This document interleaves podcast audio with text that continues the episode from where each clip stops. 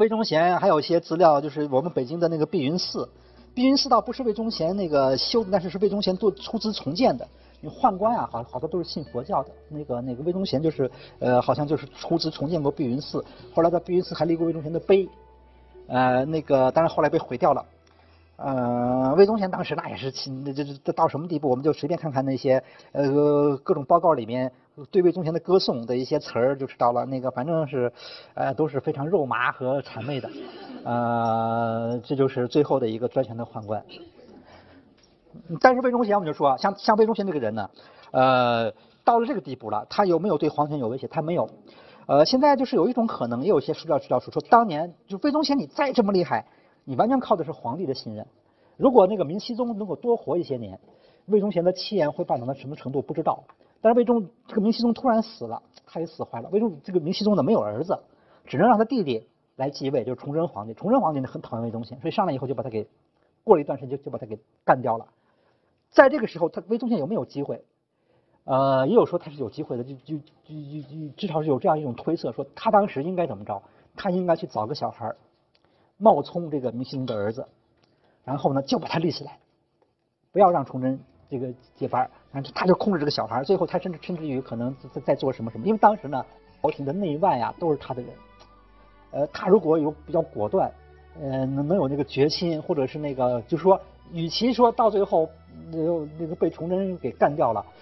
不如一开始铤而走险，他他他他是有这种机会的，但是好像他们这些他这个集团的人。没人有这种魄力，呃，好像把这个机会，他只有那一线机会。如果在那个前皇帝刚死的时候，他可以操纵一下皇帝继承，说不定他能够获得更大保，至少他可以保持更长的时间的这个这个权利和地位。这是呃，就是这个明代宦官专权的情况。后面我们讲士大夫集团和党争。那个士大夫呢，就是我们就说他是那个。嗯，在明代算是一个占有这个主流的政治地位了，因为明代也是重视文化啊，那个重视这个这个就是不像元代那样不重知识分子，那明明代是重视的，又开科举，又办学校，培养了很多这种儒家的士大夫，成为官僚的这个基本的这个一个一个一个成分。这些人呢，那么在明代呢有一些很有意思的表现，主要就是在明代吧，那个皇权比较膨胀。皇帝呢，个人上性格上是又有各种奇怪的地方，有比较多的那种时候是胡作非为，或者是比较出格的事情，就引发了这士大夫和他的集团和皇帝的斗争，这个斗争很激烈啊，而且斗争的时候呢，也引发出一些党争，就是说有些激烈斗争的人和一些斗争不太激烈，甚至于比较那个那个附和依附皇帝的人呢，就形成党争了。大概就是这个这个这个问题是明朝后来的一个比较重要的线索，但这个线索呢，主要是在后半期，前半期的时候呢，那个斗争是有，但党争还没有特别的明显。首先，我们讲明代士大夫的政治品格，这个呢，我们就引那个孟森的几段话。孟森就说，说明朝这个特点就是说，明一代虽有极暗之君，忠臣义士极产之祸，而效忠者无事无知，气节高于轻视远甚。说这个明朝虽然政治不怎么样，可是明代士大夫的精神是挺值得肯定的。反正就是孟森和清朝做的对比，说不似后来清代的士大夫以帝王之是非为是非，呃，帝以为罪人，无人敢道其非罪，故清一二字独存于明代。就整个在在明朝呢，这个士大夫上皇斗争的那个事情比较多，而且呢，他们在舆论舆论上也得到社会的支持。呃，那个那个，虽然很多人是牺牲或者是那个倒霉或下场很悲惨，但是呢，社会舆论对他们的评价很高，说是明知廷杖被酷，然正人被杖，天下以为至荣，终身被人倾慕。就说在明代呢，皇帝的专专制加强了，但是这个反对反反反专制的这样的一种一种力量，一种一种斗争的一种一种力量也也不弱。嗯，所以那个就就就包括社会舆论，所以。呃，那个专制还是在这方面还不如清代，清代就就更厉害。那专制就是就是说加强以后，就说你没有什么力量能够制衡和和抗衡啊。我说谁就是谁，我就是我要打谁，我要杀谁，你得全社会都都得跟着说打的对，杀的对。而在明代的话呢，你要打谁和杀谁呢，社会一般都比较抵制，打你打了谁，杀了谁，社会上都说这个人是个英雄好汉，他是这样的一种情况，和清代不太一样。就专制是到了清代就就就就就到了一个更高境界。那明代呢？这个时候呢，还经济还不够高。那么我们举例子，就是说这种斗争的例子，我们就说这种这种士大夫和皇权的斗争啊，有有有一个原因，就是因为皇帝呢也有点太过分，的确很多事情做的也做的出格，呃，那个那个不合常规，不合不合制度，不合情理。再就是那些士大夫呢，又是那种饱受如程朱理学熏陶啊，比较讲原，至少是里面有一批人是比较讲原则。嗯，比较有斗争精神，甚至比较迂腐的这这样的一种人，他可能他可以为了他的理想和这种信念啊，置生死于度外。呃，这种人在明朝可不是一两个，非常多，而且是很有社会的一种影响。就是就是这这这，反正这是我觉得这是应应该是和程朱理学有关系的。要不没有理学的这么一个一个发展，恐怕这个现象不会这么突出。我们举例子就举一个例子，就是那个有一个叫钟同的这个人，就是特别典型，因为他爸爸。当年呢，曾经和人约了呀，要去弹劾王振，就是宦宦官王振。但是呢，呃，嗯，就是他爸那朋友去了，他爸后来没去。他爸为什么没去呢？是被他妈给拦住了，就说你太危险了，你不要命了，你别去了。结果就那个他那朋友叫刘球，然后到他家来来，就是来找他爸爸，他爸就被他妈关起来，他妈就把他他爸这朋友给骂走了。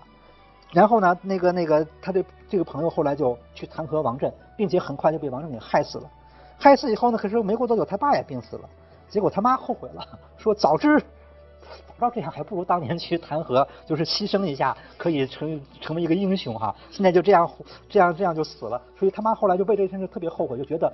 妨碍了那个丈夫的这样的一个杀生成人的这么一个一个，就是由于他的那个阻拦，把他这样的一个机会给取消了。呃，他从小就就为这事很后悔，就也也老和他儿子说，所以他儿子呢。从小就想当一个真正的英雄，就是想他他爸当年没没干成的事他就非非常想实现。结果他后来哎大了以后也当了中了进士，也当了官最后呢那就机会来了，就是那个呃当年的那个景泰皇帝，因为不是那个英宗不是被抓走了又放回来嘛，景泰皇帝呃没有把皇位还回去，这也就算了。景泰皇帝还想立自己的儿子，不想立人家英宗的儿子。甚至自己儿子死了，你也没儿子了，你还不把皇皇太子的位子交回去？他还不交，还赖着，老想自己再生个儿子，这种事就做的不太对。所以呢，大家都去那个那个抗议。那最后呢，景泰皇帝就已经非常生气了，谁要抗议，那就是他就他就可能会会很很严厉的惩罚。那这时候这个总统就去了，他也他知道很危险，但他根本就一副那个大义凛然的样子，就说那个反正那个最后就被打死了。据说他他去抗议的时候呢。是非常危险，当然这是史书的附会了，就说说当年连他骑的马，马都是趴在地下，怎么也不走。呃，反正最后他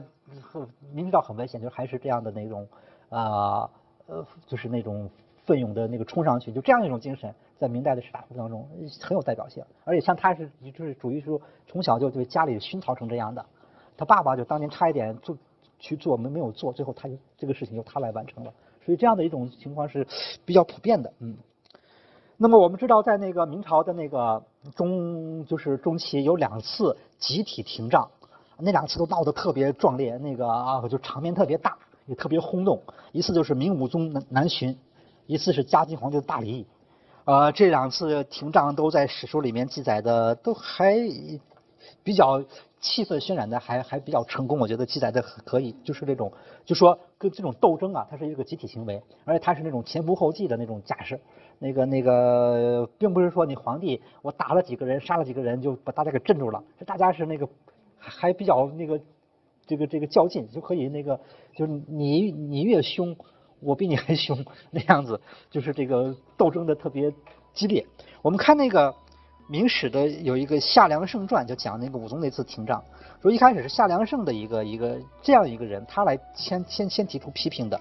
啊，就是说那个呃说的都很尖锐了，说说你巡游不已，臣等将不知死所以，说你这个再这样下去，我们国家就要完蛋了，我们我们人恐怕都就是就是说不知不知道会死在哪里。他上奏也这个时候呢，当时已经好就是不是都不是说大家。那个那个约好的都是不约而同的，说有几个人已经先上了书，然后呢，随后由吏部郎中什么十四人，刑部郎中是多少人继之，然后礼部郎中多少人又继之，就是一批一批的上，最后呢，搞得最后就明武宗就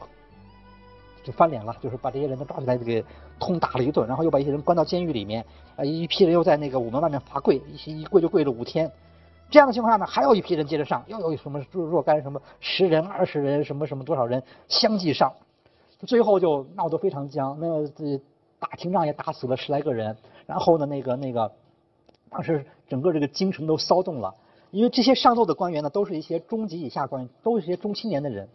呃，一般这种活动呢，老人参加的很少。那老人一个是他没有那么大的热情了，再就是说他地位比较高了，他会觉得那个比较危险，他不愿意参加。但是年轻人的精神都比较比较猛，所以当时那些大臣、那些内阁那些人呢，反正只有个别人来。因为他也是怕触怒皇帝，就只有个别人来上书来救救这些人，那些不救的人都被那个老百姓扔石头砸，就是那个上朝的时候大家拿石头打他们，就觉得你们太不像话了，那个呃一点斗争精神都没有。呃，在这样的情况之下呢，那个虽然是死了一些人，而且那个最后把这些人别的人也受到很大的很很重的惩罚，但是呢，终于把这明武宗给压住了，就是让让他没出去。呃，后来是因为出了那个宁王叛乱那个事儿，明武宗才又找到借口出去的，要不然的话，这次就把他给堵住了，他就出不去了。就是这个斗争的那个势头是很猛的。那么这是一个事儿，后来就再再有个事儿，就是大礼议的时候，大礼议呢，待会儿我们要要讲。大礼议的时候呢，就有一次，就是皇帝下一个诏书，就嘉靖皇帝是这个头，那边是那个那些官僚士大夫，他们就是互相拔河。最后是嘉靖皇帝算是拔河拔赢了，他就他拔河不是说一下就把对对方拔赢，他是一点一点拔赢的，你拽过来一点又拽一点，就这样一步一步得寸进尺，呃，最后搞得那个那个大家都非常愤怒，但是又没有什么好办法，所以就所以说有一次的时候呢，大家终于撑忍不住了，说不行，我们得我们得闹一场，说这次呢，说那次就当时就大家都因为跟嘉靖皇帝的斗争呢没有什么结果，最后就决定闹一场，说就得有人带头啊，有人带头就说了说。啊，过去什么什么事儿，我们闹过一回，说当年闹的就成功了，此国朝故事也，还说这是有先例的。还有人说什么国家养士百五十年，仗节此意正在今日，就是煽动啊。还有人说，就挑头说是如果谁不去就揍谁，今日有不力争者必共击之，就这样的一种情绪渲染一下，大家就去抗议了，一下又去了好多人，你看究竟多少多少人，一共是多少个人，最后全部都在那个左故宫的左顺门外面敬跪。就跪着，就什么也不是，就是抗议，最后就就又引发了这个第二次停战，最后就打死了十几个人，但这次就算是给镇压掉了。但是这个事情就是说，你可以就是也可以看出他那个，嗯，这种士大夫的那种斗争啊，或者是那种比较英勇的那样的一面。反正是这样的活动，他就是说他是有人组织的，而且他那个就是只要有人挑头，大家还是呃比较愿意跟上吧，呃。这是第二次，那么还有一些个别的事情也讲讲，也是很突出的。比方说有一个叫蒋钦的，这个是那个呃明武宗时候的人。这个蒋钦呢，就是怎么着呢？就是那个他去弹劾这个刘瑾。蒋钦啊，他是跟这个刘瑾弹劾，他弹劾了三次。第一次他和他的一几个同事一块弹劾，那就被抓起来给打了一顿。过了三天，他一个人，大概那两个人是不是被打以后不弹？他不服啊，再再次弹劾，又被打。又过三次，再上就是打了三次，他上了三次，而且他就说我反正是跟你这个玩命，我就不活了。说那个那个大不了就是一死，就是臣臣臣不愿与此贼并生。第三次又被打呢，就给打死了。就是像这样的，就是说他不是说那个这斗争的那种韧韧性是很可怕的。还有就是那个有一个叫邹元标的，他去弹劾张居正，那个也是很张居正当时我就说了，他那个夺情是很不得人心的，就好多人都去弹劾他。结果呢也被打了。当年呢有个叫邹元标的，这个人后来是那个东林党的一个领袖了，他后来成的。但那时候他一开始他那个时候还没有东林党，他呢去弹劾，他拿着那个弹劾的奏书，他就看到了这廷杖的前一波弹劾的人，有吴叫吴什么赵什么的好几个人，他是叫做旁观发愤，切齿顿足。就他看到的那些人被打的时候呢，他并不感到害怕。他感到更加愤怒和义愤，就他那个斗争精神更加激发起来了，所以他就去那个呃，看着打完了，他就去送这个这个这个弹劾的奏书。中贵，中国就是宦官，宦官都觉得都想保他，说那个你是不是来上夺情书的？说你别上了，说你看那些人打成那样了，说你你还是那个，就是说何必呢哈？就是劝他别上了，他还骗他说我自上告下等，说你这我这要上，说我这不是不是弹劾的，我这是。我是请假的，这是这这这是我一假条，你给我交上去得了。最后呢，嗯，交上去了。就他他是抱着必死的这样的一种信念去去办这件事的。最后呢，他他倒是被打了，但是并没有打死，可是打的反正最后就落下病根了。这个人一直到后来后半生，他就说，反正一一一一一碰刮风下雨，他的身上就不行，他就在那个被当年打伤口就就伤的地方就会发作。就是，但是由于这次被打，也让他成了以后反正很长历史里面他是个英雄人物。就是那个那个后来成了一个东林党的领袖，也是一个社会上比较比较羡慕和那个推崇的这么一个清流的这样的一个清流派的人。呃，这就是就是像这样的人在明朝很多。嗯，还有特别有名的就是海瑞，海瑞大家的故事非常非常熟悉了。像海瑞到最后弹劾皇帝的那一下，就是他弹劾嘉靖皇帝，话说的特别尖锐了，已经那完全是抱着必死的那种架势去说的，而且他也差一点被杀。呃，据说就是有宦官跟嘉靖皇帝说了，说他就是想死，你你不要让不要满足他这个愿望，他一死就成名了。所以嘉靖皇帝后来就忍住了那个怒气，没有杀他，其实是其实是已经判死刑了。呃，那个那个就是等于是那个，呃，最可笑的判死刑是怎么判的？那个呃，判死刑是那个刑部给他拟的这个那个那个一个一个判决书是这样说的：说他骂皇帝啊，这个骂的有点过分，说相当于那个儿子骂父亲。儿子骂，根据法律里面规定，儿子骂父亲是要判绞刑的，所以我也判他绞刑，给 他判了绞刑。但是呢，没有执行，就关起来，就是就最后只要嘉靖皇帝一勾，就他就会执行。但是嘉靖皇帝就一直没，就是没有勾，就是最后最最最后最后下笔，这样他就一直关着，一直关到嘉靖皇帝死了才放出来。像这样一个人，韩瑞也是这样。那当年是非常危，他就他自己是做好死的准备的。那个呃，海瑞是那个明史对他有个评价，说生平为学，以刚为主，所以他的号叫刚峰。这种这种 这种精神，以刚为主的这种这种这样的人，在明朝相当不少。那么，但是有另外一个方面，就是说，呃，士大夫，任何集团你也不是铁板一块，你是你是抱团的，不是说坚决随时都能抱团的，总还是有点分化和分裂的。另外呢，就是也不能要求每个人都是这种精神，以刚为主，这个斗争，呃，不屈不挠。那有些人行，那大部分人可能不行。呃，不行的话呢，你可能会明哲保身。呃，这个倒也问题不大，但是可能还有人会更糟糕，他可能会那个为了自己的那个地位和利益，他可能会投靠到那种呃权势集团当中去，投靠皇帝，投靠宦官，投靠这些权臣，然后呢，哎助纣为虐。这样的人呢？那也时时都每个朝代都有，那明代呢这样的人也也并不是没有，而且由于政治腐败黑暗，以后这样的人还越来越多了，所以到到最后呢，这就政治士大夫就就是两种人都有，而且两种人都很极端，你看上去都觉得呃不可思议的。